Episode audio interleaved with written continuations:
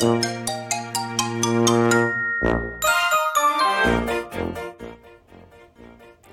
様、こんにちは。一郎です。ありのままを愛するラジオにようこそいらっしゃいました。ありがとうございます。みんな違ってみんないい。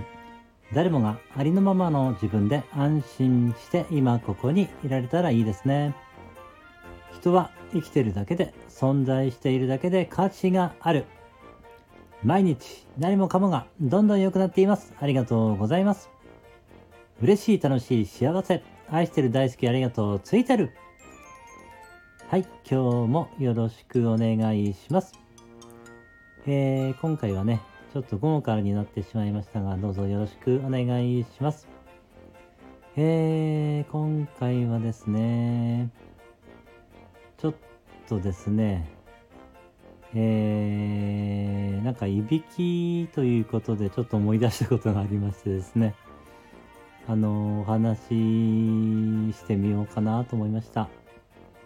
えーとですね、もう20年以上前になると思うんですけれども、えーとですね、成長の家にね、えー、関わっていたことがありまして、まあ、連成会とかですね、10日間連成会とかあったりするんですよね。そういう時に、まあ、京都の宇治別格本山に行って、まあ、受けたこともありますし、どこだったかな、東京にもね、あるんですよね。えー、そこに行ってね、10日間受けてみたり、えー、まあ、いろいろしてるんですけれども、えー、まあ、やっぱり その、結構たくさんの人が集まってくるんで、いろんな人がいるんですけれどもね、えーと、神奈川で受けた時かな、なんかね、その時って、あの、泊まる部屋が4人か5人ぐらいの部屋だったんですけれどもですね、あの人生で初のねすごいいびきをかく人がいてね。あのもう絶対誰も出られ出られないんじゃないかっていうぐらいのあの地響きがするんです。